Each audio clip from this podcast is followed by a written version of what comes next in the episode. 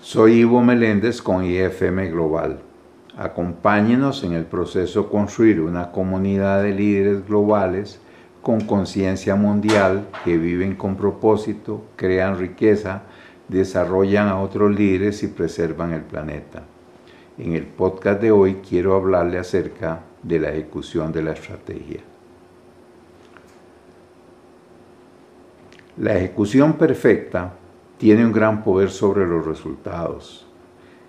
¿Recuerdas la vieja controversia de qué fue primero, el huevo o la gallina? Otra controversia famosa es, ¿el líder nace o se hace? De vez en cuando estas preguntas surgen en la conversación, pero es muy poca la gente que invierte su tiempo en estas cosas.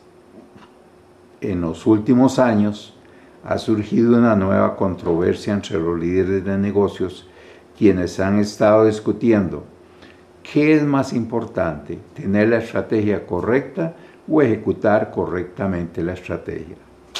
Se puede concluir que las dos, estrategia y ejecución, son importantes y ambas son parte del mismo proceso y no se les puede separar. Porque ¿de qué sirve una excelente estrategia si la ejecución es deficiente?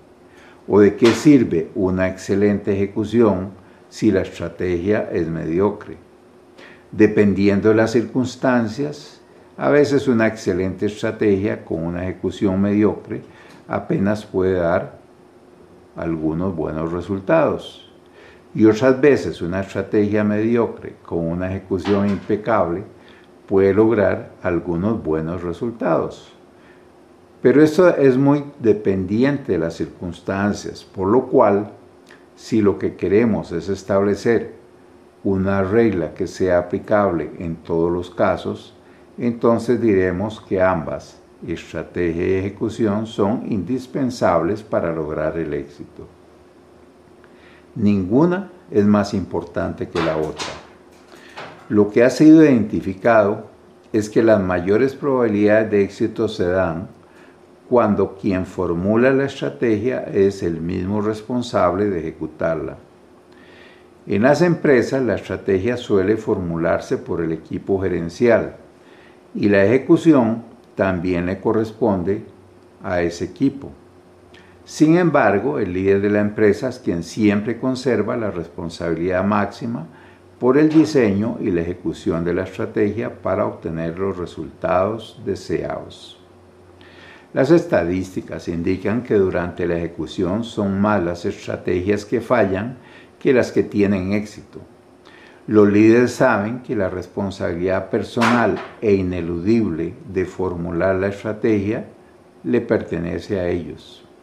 Sin embargo, centrarse mucho en la estrategia puede hacer que algunos líderes inviertan demasiado tiempo en el diseño de la estrategia y muy poco en la ejecución lo cual es malo para los resultados.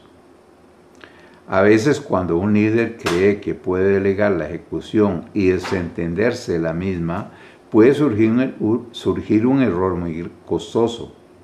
Recordemos que delegar no significa renunciar a la responsabilidad por los resultados, por lo cual el líder no se puede desentender de la ejecución. Ejecución perfecta. Contar con una disciplina de ejecución perfecta puede multiplicar por varias veces los resultados del negocio, lo cual es un aporte muy valioso. Para que la ejecución sea perfecta debe existir una cultura de ejecución.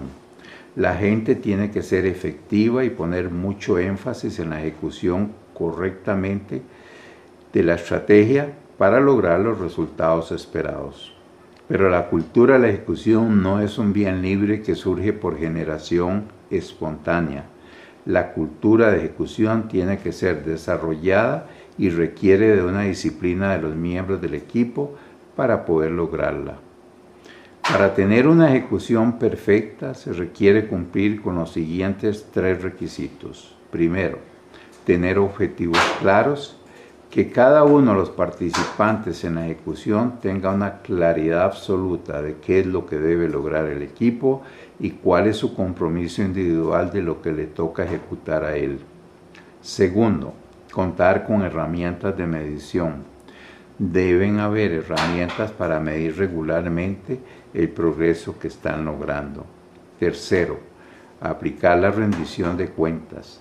Debe haber una rendición de cuentas oportuna y clara sobre el avance de la ejecución.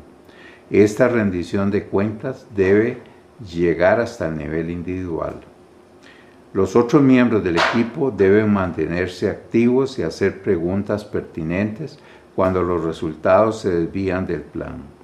Un desempeño pobre no debe ser tolerado. Muchas gracias.